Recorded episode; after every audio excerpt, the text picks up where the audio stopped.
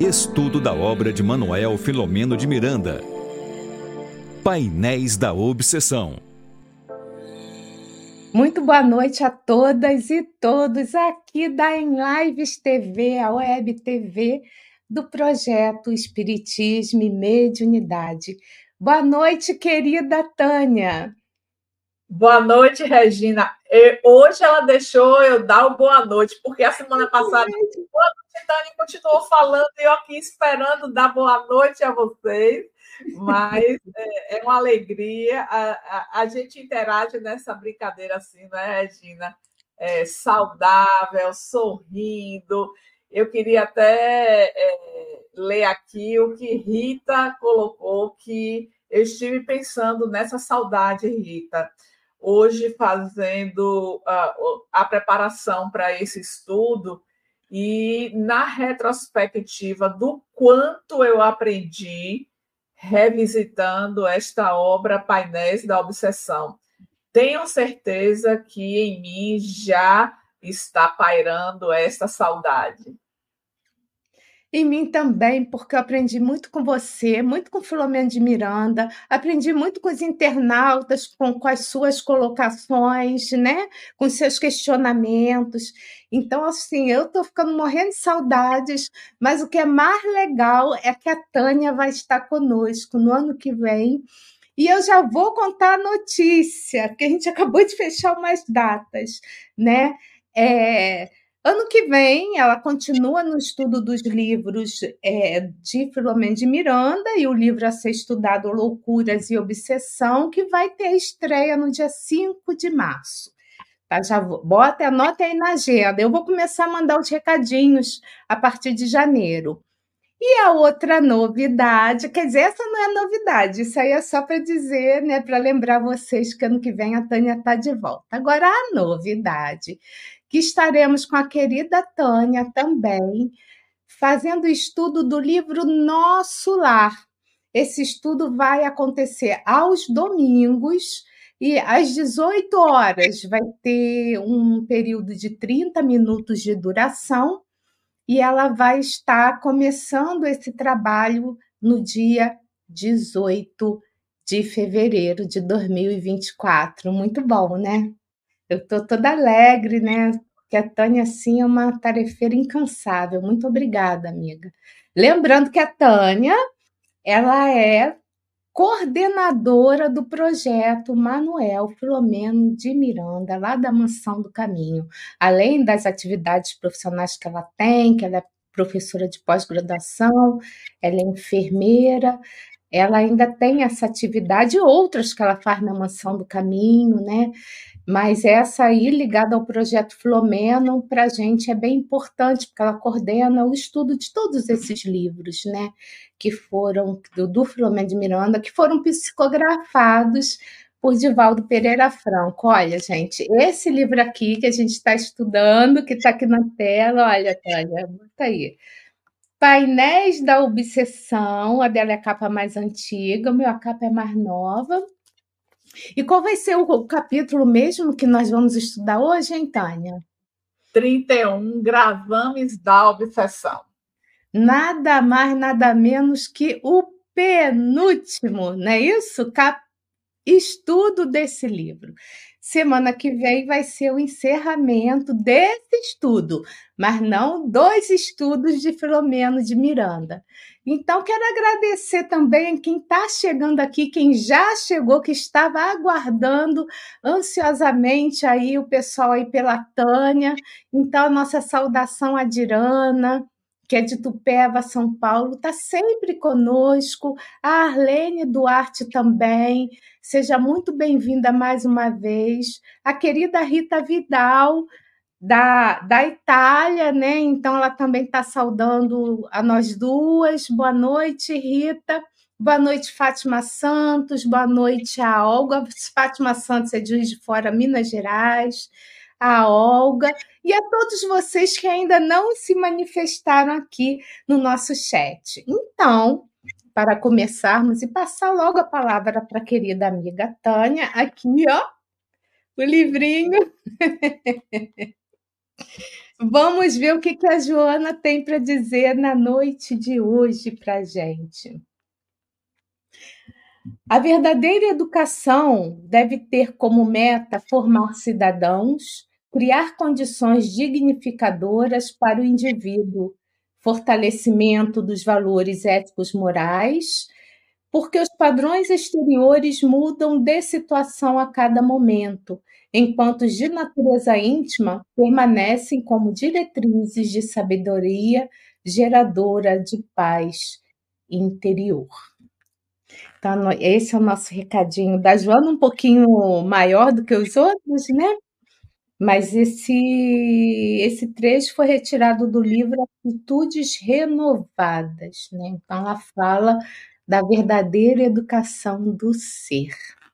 Então, nós, que nós podemos ter uma ótima noite de estudo, então, os nossos agradecimentos aos amigos espirituais, ao Flamengo de Miranda, e pedimos para que a Tânia possa ser envolvida com esses eflúvios de paz, de fraternidade, para que o estudo da noite de hoje possa ocorrer da melhor, menor, melhor maneira possível. Amiga querida, a palavra é toda sua. Nós temos tanto a estudar neste capítulo, um capítulo também relativamente curto, mas que nós observamos essa interlocução de Filomena de Miranda com a irmã Angélica, exatamente por conta da surpresa do encadeamento da situação de Arcos. É, o primeiro parágrafo já, já assinalamos que o título é Gravames da Obsessão, mas nós observamos a introdução que está neste primeiro parágrafo, Miranda falando a respeito do maior antídoto à obsessão. E nós sabemos que alguns percursos nós precisamos fazer para poder debelar caso a obsessão esteja fazendo parte do nosso cotidiano, mas nós, ao longo das obras de Filomeno, quando se trata da obsessão, ele sempre vem trazendo para nós que a transformação moral é o caminho. E nós podemos perceber que é, houve um momento aqui no livro, bem recente, em que houve o um encontro espiritual. Claro que Felipe, que é o obsessor, ele ainda está é, no mundo espiritual, e Argos e Áurea, o casal encarnado. E quando houve este encontro no mundo espiritual, onde a irmã Angélica tem sido esta mentora na vida de Argos, de Áurea, de Maurício, ela traz as informações e orientações, fazendo convite a Felipe a abandonar, a, a desistir do seu tentame. E é interessante que lá neste capítulo, Felipe vai dizer que ele vai se afastar, mas que Argos tem outros que vão continuar é, buscando a desforra, a vingança. E é exatamente neste ponto que nós vamos encontrar neste capítulo esta referência à necessidade da transformação moral. E vem então no parágrafo seguinte, que é o segundo parágrafo, Filomeno fazendo o convite ao trabalho edificante. E daí nós vamos refletir em nossa própria existência, no quanto estamos também levando em nosso dia a dia a marca das horas neste trabalho edificante.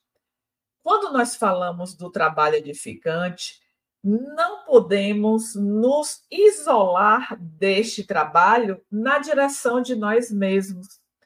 Porque quando nós nos trabalhamos, este trabalho ele vai repercutir no contexto que eu estiver inserida. Então, é importante nós buscarmos dentro de nós aquilo de que carecemos para nos edificar. É claro que o trabalho edificante, nós vamos na direção do outro, mas não podemos nos furtar deste trabalho na direção de nós mesmos. E aí vem Filomeno falando a respeito do homem de bem. Que este homem de bem, ele vai estar arregimentando para o seu entorno a proteção em relação a estes espíritos que desejam nos desestruturar. E aí não podíamos deixar de trazer a lembrança daquela página de O Evangelho segundo o Espiritismo, capítulo 17, que é intitulado Sede Perfeitos, e no tópico terceiro, Allan Kardec intitula O Homem de Bem.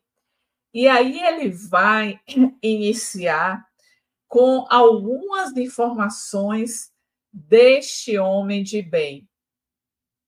Eu me recordei, Regina, quando estava fazendo a leitura deste tópico do Evangelho, que o ano passado, o nosso querido Divaldo Franco, é, ele era muito questionado, questionado em quem ele votaria.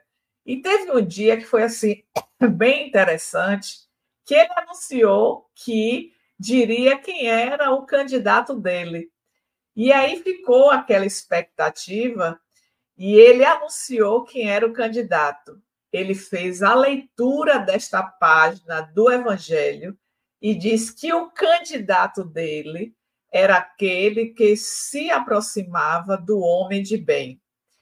E fazendo a leitura né, desta, desta belíssima página, Allan Kardec foi inspiradíssimo ao nos apresentar estas características do homem de bem. Aquele que pratica a lei de justiça, amor e caridade na sua maior pureza. Quando ouvimos essas três palavras, justiça, amor e caridade, nós estamos trabalhando as três revelações, porque Moisés foi a lei da justiça, é, é célebre da lei mosaica, o olho por olho, dente por dente. Mas nós sabemos que na sua lei ele pontuou várias assertivas que iniciava com a palavra não. Não cometereis adultério, não matareis. Então, assim, nós temos nas três revelações o que nós precisamos para poder ser esta pessoa de bem. E aí vem o amor, que resume toda a doutrina de Jesus, conforme Lázaro nos apresenta em Evangelho segundo o Espiritismo, no capítulo 11, no item 8. Na verdade, nessa instrução dos Espíritos, nós temos três que vão estar trazendo para nós informações sobre a lei de amor. E quando Lázaro inicia dizendo que o amor resume toda a doutrina de Jesus, ele está dizendo para nós que se, que, se quisermos seguir Jesus, nós precisamos aprender a amar. Por que a gente utiliza a palavra aprender? Porque às vezes pensamos que amamos, mas na verdade esse amor é aquilo que neste capítulo a irmã Angélica veio trazer do amor que é na sua fase inicial. Se apresenta pela paixão, pelo egoísmo, pela posse. E na medida que nós vamos amadurecendo, isso vai se desenvolvendo, ampliando, para que deixemos de amar egoisticamente, para que deixemos de amar com o desejo de posse. E tudo isso vai sendo trabalhado e não alcançamos em uma única encarnação. Quando eu paro para é, pensar na vida do apóstolo Paulo, que viveu durante 30 anos naquela postura de defensor da lei mosaica, que assume o sinédrio, que era de fato uma pessoa extremamente dedicada no cumprimento daquela lei. E que diante da presença do Cristo, que era, na visão dele, aquele que chegou para ser contrário à lei de Moisés, e ele, como defensor da lei, ele precisava marcar este lugar. Mas bastou que na perseguição a Ananias, na estrada de Damasco, ele se deparasse com aquela visão daquela luz e, e quando Jesus se apresenta como sendo Jesus, naquele momento tudo se apagou da vida que ele vinha tendo até então para poder seguir estes passos. Então, nós percebemos esta conversão, uma conversão que se deu repentina, mas que foi ocasionada justamente pelo encontro com a luz.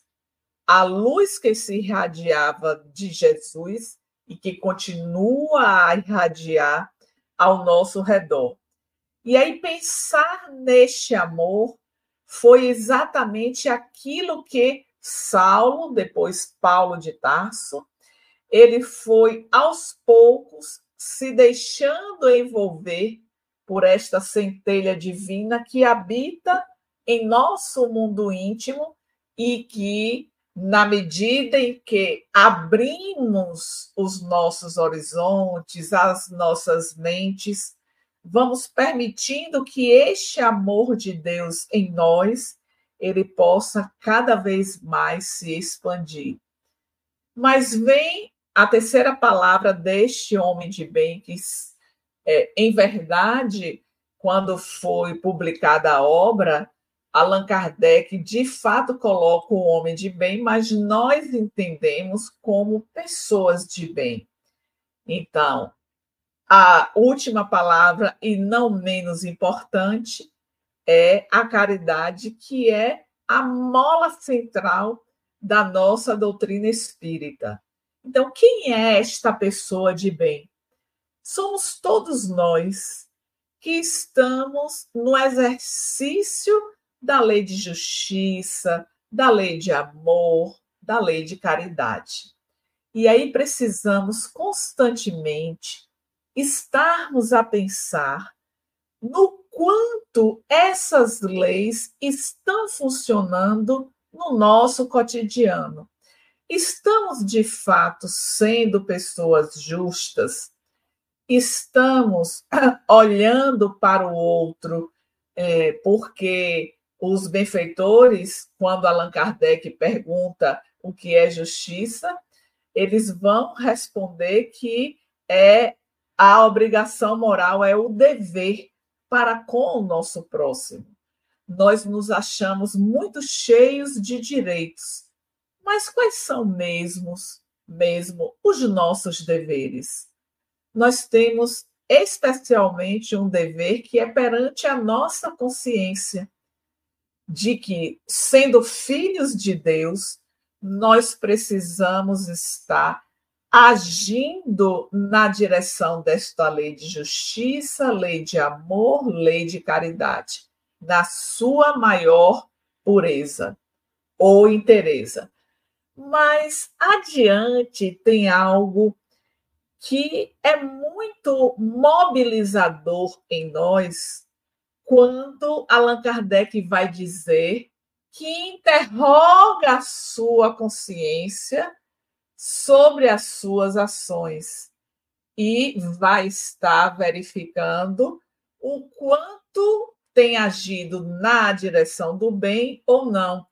E aí nós vamos ver o quanto isso se aproxima da questão 919A, que Allan Kardec apresenta em O Livro dos Espíritos, que está exatamente na lei de justiça, amor e caridade, que finaliza as leis morais, mas segue da perfeição moral, que é exatamente o ser de perfeitos do Evangelho segundo o Espiritismo e da perfeição moral em O Livro dos Espíritos.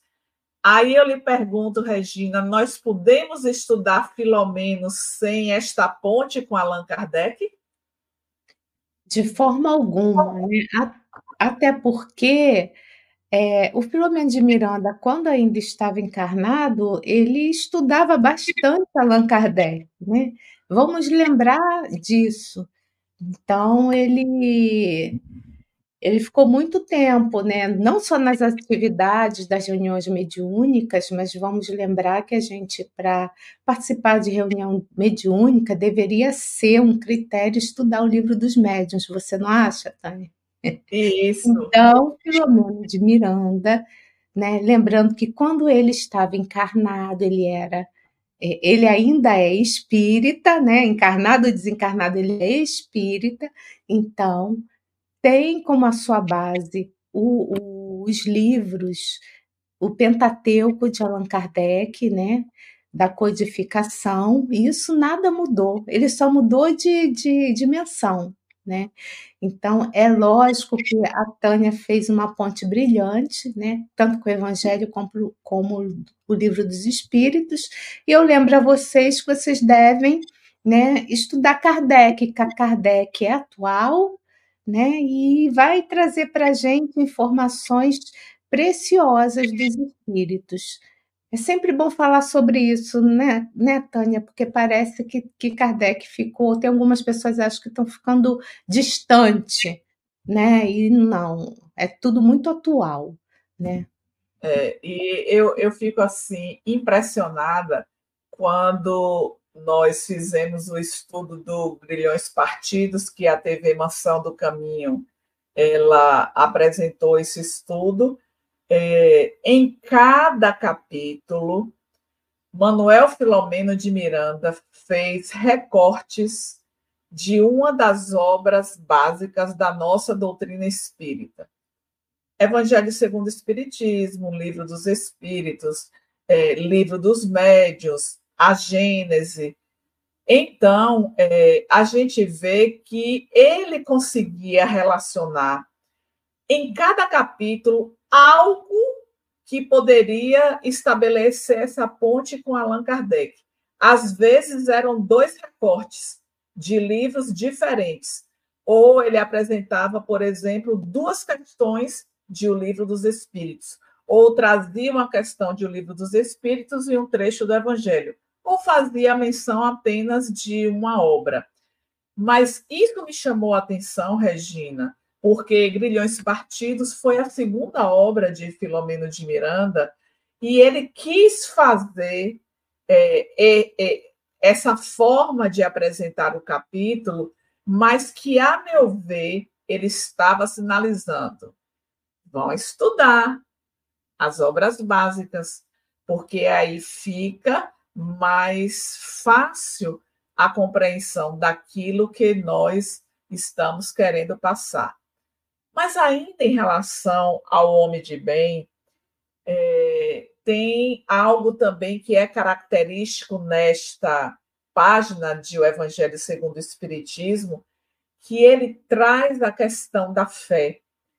A fé que, em algumas situações, ela pode, em nós, é, está um pouco fragilizado, fragilizada, ou não termos a fé suficiente nos momentos que são mais desafiadores. Mas ele faz este convite para a fé, para ações do bem, para a reflexão se não violou as leis. Que leis? As leis do nosso Pai, então, é violar a lei de justiça, é violar a lei de amor. Porque quando nós é, estamos prejudicando o nosso próximo, nós estamos indo de encontro a esta lei maior, que é a lei do nosso Pai. E aí, é, pensando em um aspecto deste capítulo, que está falando sobre essa questão de violar a lei, quem viola a lei pode ser aquele que assassinou um ente querido, aquele que roubou a nós ou alguém conhecido nosso. E estas pessoas nem sempre merecem de nós o pensamento positivo, a, vi a vibração, porque eles nos ocasionaram um certo tipo de sabor. Mas aí vem a irmã Angélica nos fazendo um convite para orar por essas pessoas e acolher a essas pessoas quando de fato é, elas se apresentam pedindo perdão, desejando recomeçar. Porque, Regina, é uma coisa impressionante. Nós que lidamos com pessoas na nossa prática profissional, nas atividades que desenvolvemos na casa espírita, às vezes o outro que reconhece que prejudicou alguém quer refazer o seu caminho e o outro não permite, aquele que foi prejudicado. E aí guarda né, a raiva, o ódio, o desejo de vingança. E quando aquele que foi o que prejudicou, ele se antecipa para pedir perdão, olha que coisa bacana, porque não é fácil também nós reconhecermos que nós erramos. Quantas vezes nos colocamos naquela posição de que não, é, ele que está vendo dessa maneira, não foi assim que eu falei, eu não prejudiquei. A gente pode não ter tido a intenção de prejudicar, mas se uma fala nossa causou no outro um impacto negativo, mesmo sem a intenção, eu feri o outro. E é claro que a avaliação deste ato será conforme tenha sido a nossa intenção. Porque é claro que às vezes nós prejudicamos sem ter tido a intenção de ocasionar o prejuízo.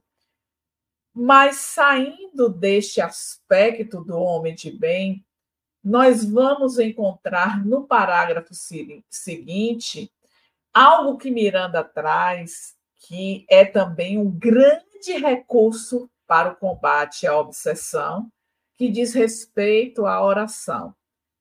Eu não sei, Regina, quantas vezes durante o nosso estudo eu falei a respeito da oração. Já que você trouxe aí o nosso livro, vamos fazer a leitura deste quarto parágrafo. A oração, portanto, desdobrada na ação superior, representa a psicoterapia antiobsessiva mais relevante que está ao alcance de toda e qualquer pessoa responsável, de boa vontade. E aí vamos parar neste momento para fazer uma reflexão. Digamos que no contexto da nossa família tenha alguém que está passando pelo processo da obsessão. Vocês que vivenciam esta experiência, em algum momento dedicaram a vibração positiva na direção daquele que é o obsessor? Esta é uma reflexão, porque o nosso foco está sempre na direção daquele que está em sofrimento.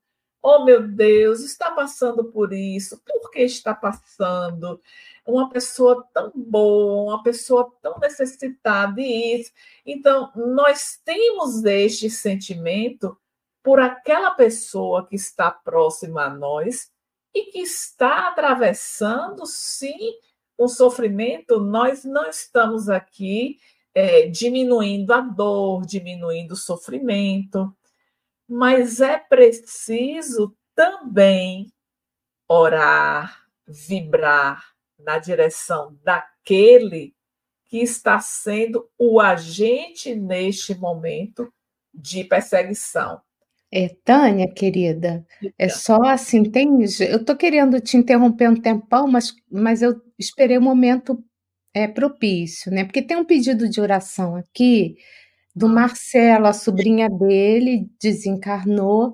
E aí, Marcelo, a gente faz a prece, ele pede oração no fim do programa, para ele não ficar preocupado, aflito. Então, a gente faz quando estiver terminando, a gente faz, tá bom? Era isso. Porque oração é sempre bom, né, Tânia? Como você estava colocando ali, né?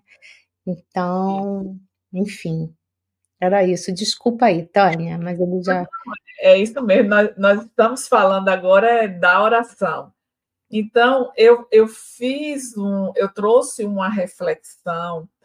É, nós estamos falando de obsessão, mas nós podemos estender para outras situações que não dizem respeito à obsessão, mas que requer de nós esta oração para aquele que está momentaneamente em turbulência, afastado de Deus, percorrendo caminhos equivocados, digamos que seja aquele filho rebelde que fez a opção por caminhos tortuosos e que muitas vezes nós entregamos ao tempo, deixe que o tempo vai mostrar a ele, porque em verdade nós que somos familiares deste ente vamos estar em sofrimento, porque nós sabemos o, nós imaginamos o sofrimento que ele está atravessando. Mas é necessário o nosso investimento na oração. A prece intercessória, a vibração. Estamos vivendo uma guerra. Quantas vezes nós paramos neste contexto de tantos dias houve até uma pausa né, de quatro dias para poder é, soltar pessoas, reféns. Mas quantas vezes nós ouvimos o noticiário trazendo em relação a mortes e aquilo não nos chama a atenção para poder orar por aqueles que estão nessas zonas de conflitos, por aqueles que perderam seus entes queridos porque estavam é, com as armas, porque foram convocados para a guerra. Então, é importante nós pensarmos neste grande recurso, como diz Miranda aqui.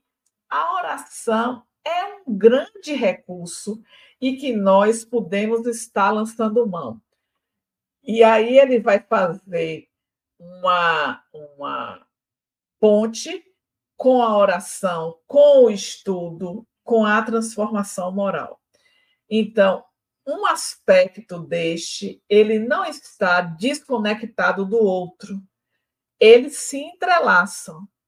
Quando nós estudamos, nós, na aquisição do conhecimento, vamos também caminhar na direção de nos melhorarmos. E esse estudo não é só o estudo que diz respeito à aquisição de conhecimento, mas também o estudo de nós mesmos.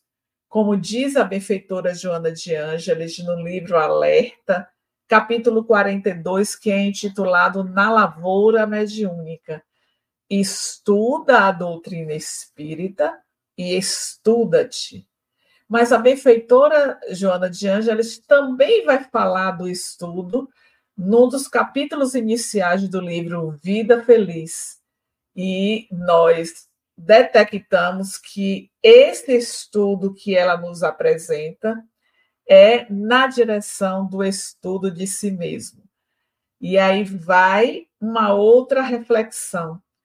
O quanto eu estou investindo no estudo de mim mesmo? Estamos precisando fazer com mais intensidade.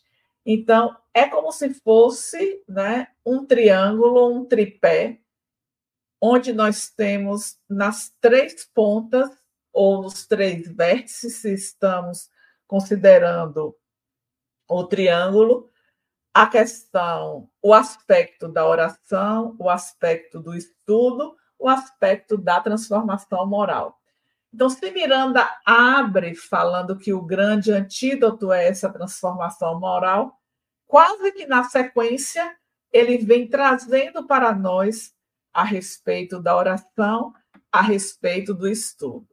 Então, é preciso dedicarmos mais tempo das nossas 24 horas do dia a este momento de oração, porque a oração vai, ser, vai servir de barreira para a penetração da ação obsessiva, porque funcionaria como uma proteção magnética que, em uma sintonia diferente, não permitiria esta aproximação conosco.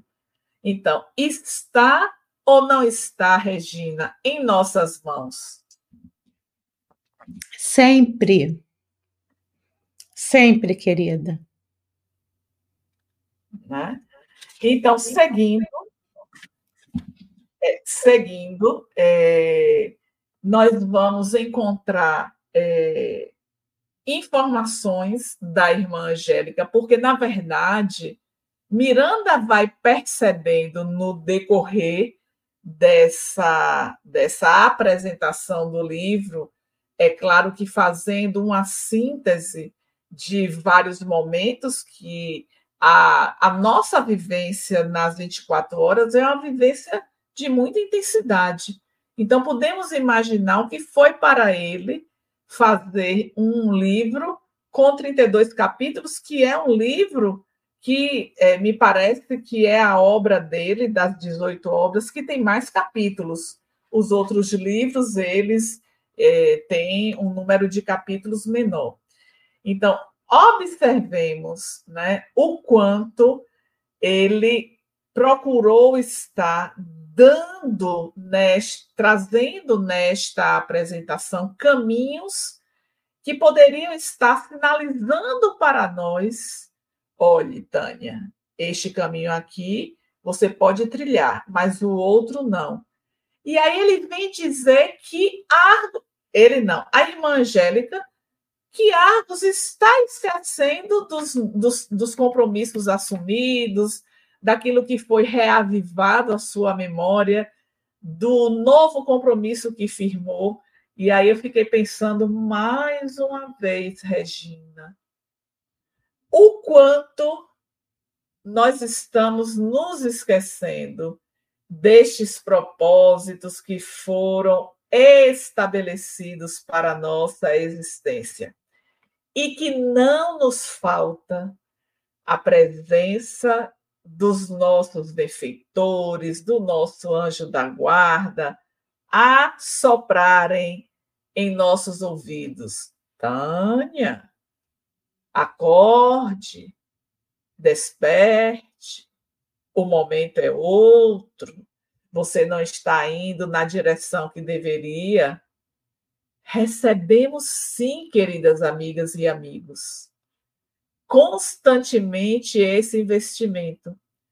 Aqui nós estamos vendo uma história que se apresentou séculos antes e aí a irmã Angélica vem trazendo é, os pontos onde Argos apareceu, Maurício apareceu, Felipe apareceu, se comprometendo, porque, na verdade, Argos e Maurício estão bem entrelaçados na história, e nós vemos que Argos era defensor do catolicismo E toda o comprometimento veio exatamente por conta daqueles que eram os protestantes, os, os huguenotes, que haviam recebido a sua liberdade de credo, mas que esta liberdade ela foi revogada e depois ela volta à tona. Então, a irmã Angélica vem apresentando, é, fazendo uma síntese breve neste capítulo de algumas das trajetórias pelas quais eles transitaram, inclusive falando do comprometimento de Áurea, quando em existência pregressa ela fica viúva e há uma tentativa de aproximação que ela rejeita, porque de fato ela tinha o afeto pelo marido que desencarnou, e ela vai para uma vida dissoluta quando poderia ter sublimado naquela existência. Mas o descompromisso de Argos, o descompromisso de Maurício, o descompromisso de Áurea, isso sinaliza que nós também fazemos a adoção pelos caminhos que são contrários aquilo que nós tínhamos assumido. Então, eu diria que algo assim que devemos buscar com frequência é esta sintonia com a espiritualidade amiga para que na conexão não percamos este momento de chamada que eles fazem na nossa direção, poderíamos utilizar uma expressão popular, puxada de orelha. Olhe, não vá por aí, não. Você vai se equivocar. E aí vem o que a irmã Angélica apresenta de Argos, que é o arrependimento. Eu fico a pensar, Regina, é, quantas vezes diante deste filme que passam sobre as nossas existências. O arrependimento não pairou em nós. E quando éramos convocados para voltar, nós estávamos tão ansiosos pela oportunidade que dissemos assim: eu quero tudo, me dê mais, pode vir mais que eu consigo, né? Por quê? veio o arrependimento. E é Allan Kardec, no capítulo 7 do livro Céu e Inferno, que vai trazer para nós os passos que precisamos trilhar para poder refazer os nossos caminhos. E ele diz que o arrependimento é este primeiro passo. E quanto mais tarde nós nos arrependermos, maior será o nosso sofrimento. Então, é preciso se dar conta, estar conectado, buscar mais esta interação através da oração, porque tudo isso vai favorecer este nosso refazer os passos que anteriormente percorremos de maneira equivocada. E nunca é demais falar, meus amigos, minhas amigas.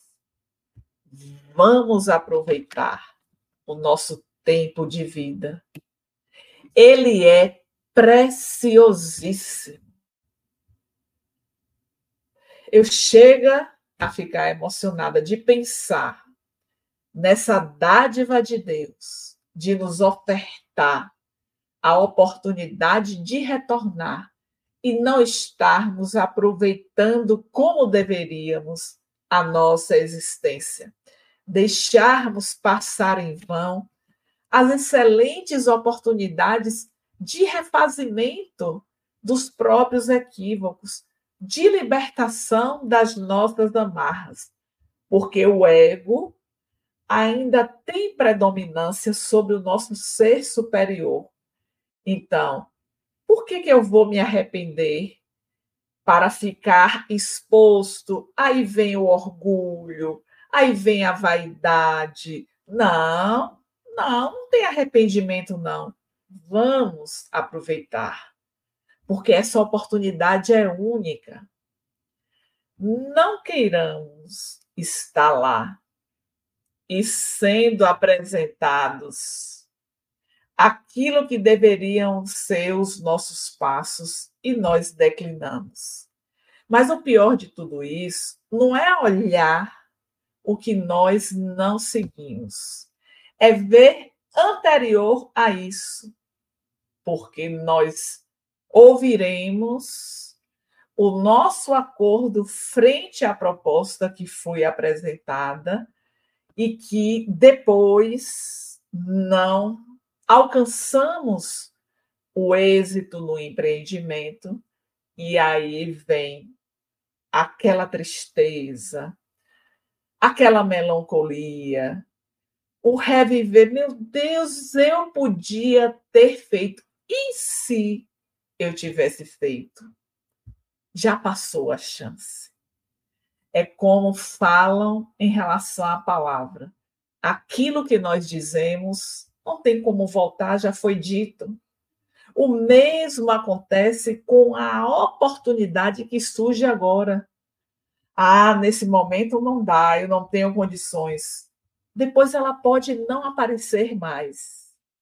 E aí entraremos na lamentação. Ai, se ontem eu tivesse feito isso, hoje não teria acontecido aquilo. Não é assim que funciona a lei. Quando chega o momento do desafio, é porque o pai considera que já estamos aptos para poder vencer aquela barreira. Depende de nós. Depende de uma grande potência de nossa alma que se chama vontade.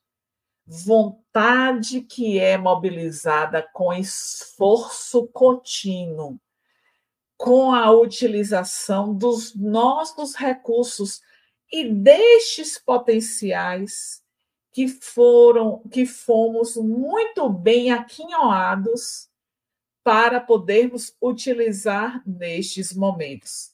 E aí voltamos ao ponto da oração.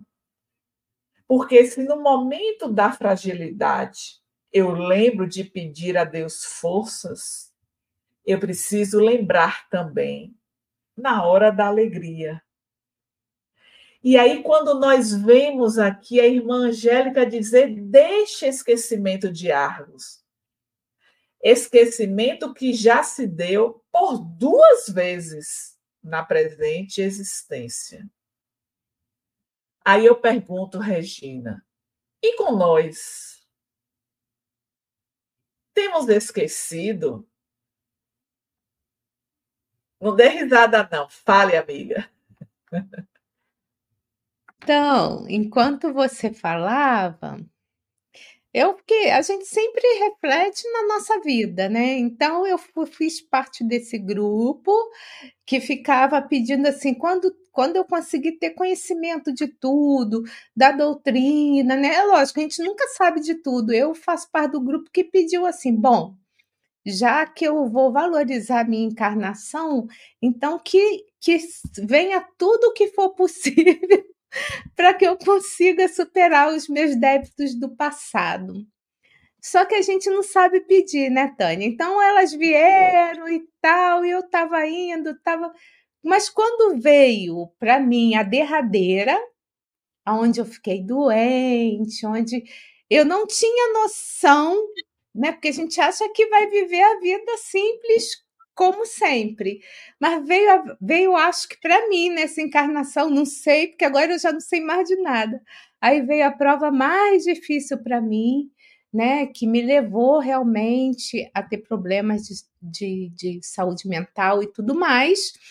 Mas olha que bacana, é isso que eu quero trazer para todos vocês. Quando a gente passa pela dificuldade, mas passa pela dificuldade com a consciência tranquila, Aí depois que passa, é isso, eu só sou sorrisos, é uma alegria imensa ter passado pela dificuldade sem, sem, sem me corromper.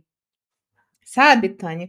Eu acho que isso é muito importante, a gente passar pela dificuldade, mas agradecer a Deus pela dificuldade, porque Ele sabe o que é melhor para nós.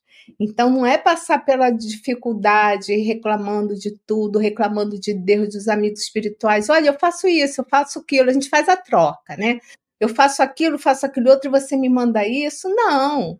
Que bom que a dificuldade veio, porque se ela veio é porque a gente conseguia aguentar e suportar, né? Então a gente vê tanto sofrimento no mundo e quem somos nós para não somos eleitos, escolhidos melhores para não passar pela dificuldade. Não é assim? Todos nós vamos passar por ela, cada um na sua área. E a gente precisa enfrentar essa dor com muita coragem e, acima de tudo, com muita vontade, como falava Leon Denis, né? Porque a vontade é a mola propulsora, né, da ação. Então, a gente precisa realmente acreditar no Espiritismo, ler as obras de Kardec e amar a Deus sobre todas as coisas, porque Deus é justo e bom. E aí, chegando ao final deste capítulo, eu queria trazer algo que a irmã Angélica fala, que é exatamente o desfecho dela para esse caso de Argos. Quando ela nos faz um convite à paciência, a paciência nos casos de obsessão. E aí não poderíamos deixar de lembrar da belíssima página de O Evangelho segundo o Espiritismo, capítulo 9, intitulado Bem-aventurados os que são brandos e pacíficos, no item 7, a paciência. Ela inicia dizendo assim: a dor é uma bênção que Deus envia aos seus eleitos. Pensar que nós fomos eleitos pelo nosso Pai para viver a dor não é fácil. Mas qual foi a eleição do nosso Pai? Exatamente porque, naquele momento, o nosso pai reconheceu que já estamos amadurecidos para fazer a travessia e sermos aprovados no exame da vida. Então, é deste lugar que o nosso Pai aguarda de nós a travessia na tempestade da dor. Mas ela vai, um espírito amigo, a benfeitora Joana de Ângeles, ela vai dizer assim: a vida é difícil, bem eu sei. Que lugar foi esse que ela falou dessa dificuldade? Não foi alguém de fora que estava dizendo para nós: ah, é, vai passar tudo, fique bem, não. Ela disse de um lugar que ela viveu a dor. E sabemos, no transcurso de várias existências, do quanto ela passou por esta experiência, essa vivência da dor. Então, pensar que a paciência ela é colocada neste lugar de que aguardemos, confiemos e não deixemos passar a oportunidade, porque a hora é esta. Então, ela vai falar para nós da paciência, ela vai falar a irmã Angélica da transformação íntima. Então, vamos fazer aqui a leitura, né? A transformação íntima que é mais importante, porque procede do âmago do indivíduo, deve ser trabalhada insistentemente tentada a fim de que se desfaçam os fatores propiciatórios, os motivos que levam às dores, liberando cada um a consciência, de modo a não tombar nas auto-obsessões mais graves e de curso mais demorado. Nós somos obsessores de nós mesmos e precisamos ter cuidado com isso.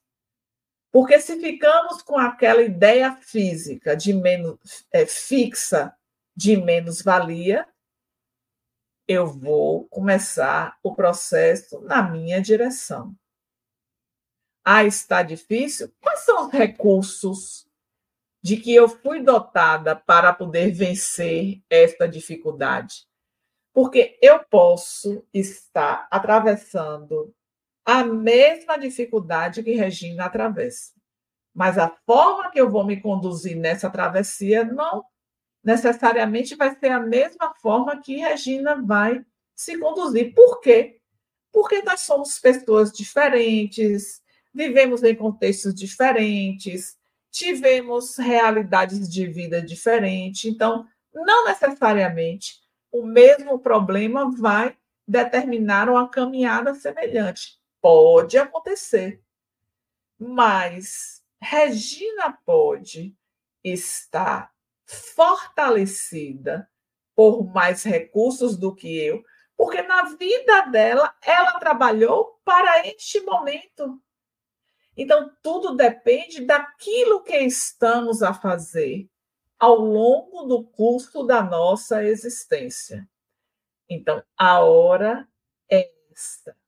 Não deixemos passar a oportunidade dessa transformação íntima, desta, desta busca pelos ideais que enobrecem, que dignificam, que nos fazem sentir que somos de fato filhos de Deus, que não é à toa que estamos nesta experiência e, e neste momento estamos atravessando os maiores desafios existenciais.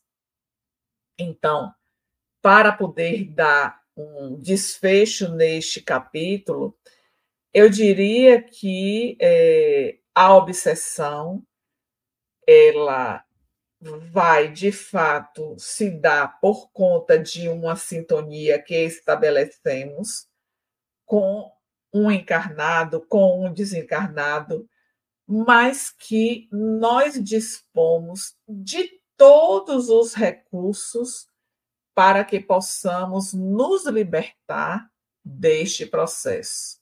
Cabe buscarmos investir diariamente, para que tenhamos esta proteção vibratória que não permita esta aproximação. E o que foi apresentado no começo deste capítulo, que a nossa grande proteção é se pautarmos a nossa vida na direção do homem de bem.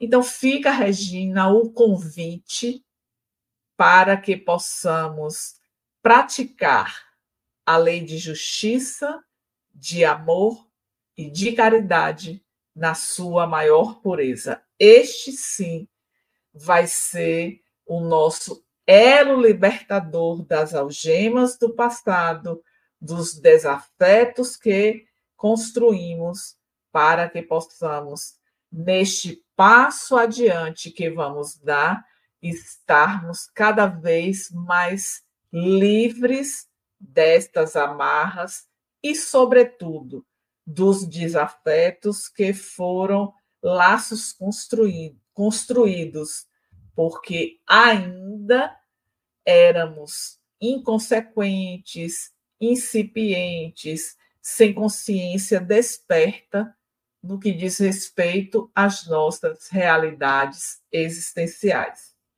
Então, acho que é, nós finalizaríamos aqui este momento e abrimos o espaço para, se houver dúvidas, comentários, seguirmos para o segundo momento.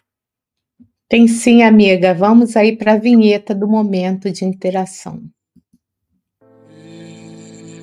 Momento de interação. Perguntas e respostas.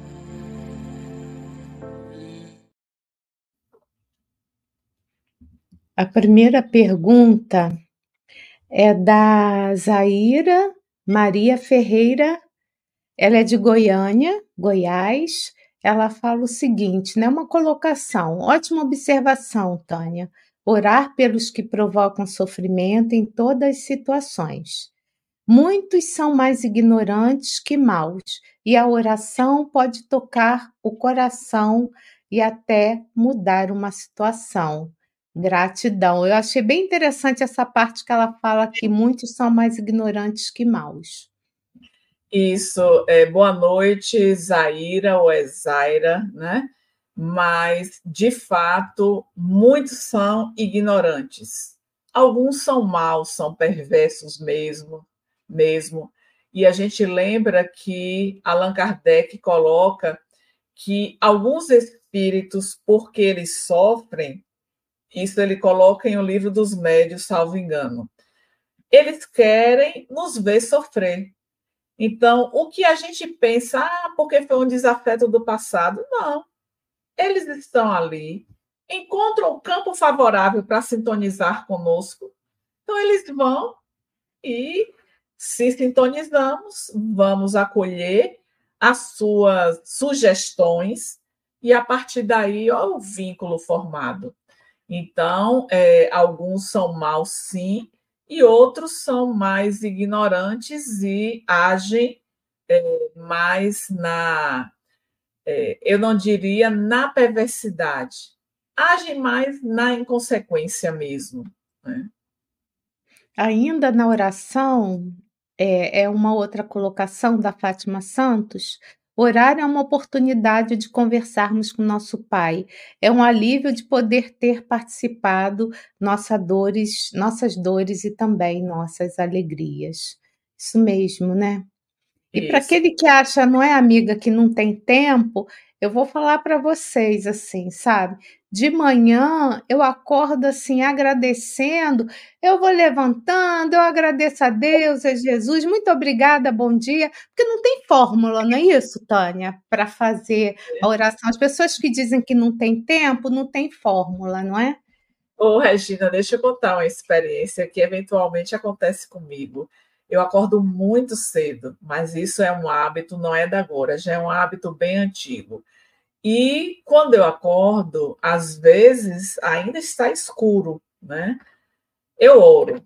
E aí eu fico ainda um tempo, porque não tem por que eu levantar logo. Daqui a pouco, deixa eu orar de novo. Aí eu vou e oro. Às vezes deitada. Eu fiz três orações em momentos diferentes, porque eu estou ali são os pensamentos. É claro que é, nós que temos uma vida mais agitada, com muitos compromissos, em nossa mente perpassa logo a agenda do dia. O que é que eu preciso fazer, os compromissos a atender. E aí eu saio desse momento, aí eu vou orar de novo. É tão bacana, porque é como se. Aí eu vou trazer o que Filomeno traz aqui no início, né? É como se aquela barreira a gente confiasse que teríamos a proteção. Ah, mas eu oro tanto e aconteceu uma tragédia. Imagine se você não orasse. Porque diante da tragédia, diante da tempestade, nós já criamos uma proteção individual que vamos resgatar naquele momento para nos sustentar. Então, talvez, se eu não, se eu não tivesse esse hábito, a minha travessia diante do momento bem delicado fosse de mais sofrimento, de mais desânimo, de mais pessimismo, entre outras coisas.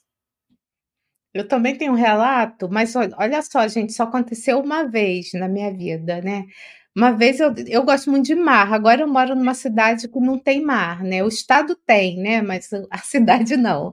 É, e eu estava na praia de manhã cedo, meus filhos eram bem pequenos, e eu estava começando no Espiritismo.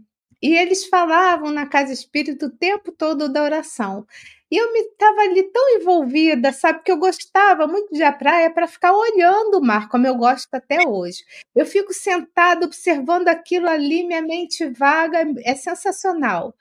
E eu fiz da, do meu jeito uma oração, mas com tanta assim, gratidão, que quando eu me dei conta, eu não estou mentindo, tá, gente? Tinha um beija-flor bem perto aqui do meu ombro, com um tempão. Batendo as asinhas, fazendo o que ali do meu lado, eu não sei. Então, eu acho que nessa hora, né, a energia ela foi mais liberada, digamos assim, ele acabou sendo atraído. E ele só foi embora quando meu filho pequeno falou assim: mãe, mãe, tem um passarinho aí atrás de você, assim, estava aqui do meu lado. Eu não lembro mais qual era o lado, você é bem, né? Mas por quê? Porque naquele momento eu realmente orei com o coração. Então, assim, e, o, e o animalzinho percebeu, né? Então fica aí a dica, a oração aí da Tânia. Bom, vamos agora para a Dirana, ela faz uma colocação também. Mais uma vez, Dirana, muito obrigada pela sua participação, tá? Ela fala o seguinte: é um exercício de caridade orar por aqueles que causam sofrimentos Fico pensando no conflito em Israel, com o sofrimento de crianças, animais. É muita dor. Você falou é um pouco dor, disso, né? É muita é, é muita dor sim, Dirana. É, principalmente quando nós pensamos naqueles nossos irmãos que ainda não despertaram, que terão que responder por conta dessas atrocidades que estão praticando. É claro que muitos eles é, são intimados a praticarem os absurdos e aí eles vão por ordens, mas muitos é na insanidade mesmo. E a gente sabe que a lei de Deus é de justiça, amor e caridade, e ninguém fique impune perante o tribunal divino. É, a norma, ela fala o seguinte também, a norma Guimarães: a dificuldade é o remédio para a cura. Né? Aí, de acordo como a Tânia colocou, de acordo com a forma que a pessoa passa pela dificuldade, não é isso, Tânia? Isso, com certeza é, é um grande remédio, porque a dor ela é libertadora. Ainda que não tenhamos essa percepção no momento da dor, depois que passa, que nós olhamos, eu venci, sim. E Jesus já tinha dito: no mundo tereis aflições, mas tem de bom ânimo, eu venci o mundo. Nós também podemos vencer, desde que nos coloquemos à disposição com a vontade, com a perseverança, com esforço para poder retirar os percalços do nosso caminho. Olha, tem mais uma questão aqui, eu estou vendo o horário, eu vou colocar para a pessoa não ficar aflita antes da nossa prece final, tá? Então vamos lá. O nome dele é Gustavo. Gustavo, boa noite, tá? Ele fala o seguinte: eu tive um sonho em que uma sombra de um homem segurava minhas pernas enquanto eu dormia. Acordei com susto e acendi a luz. Tenho depressão há quase cinco anos. Posso estar passando por uma obsessão? Boa noite, Gustavo. É, o que a gente lembra quando acorda não significa que foi exatamente aquele registro, porque é a forma como nós traduzimos aquela aquela vivência. Pode ser uma visão de algo que já tem acontecido em outra existência. Então, não se prenda, né? Pode ter sido um pesadelo. O que é um pesadelo?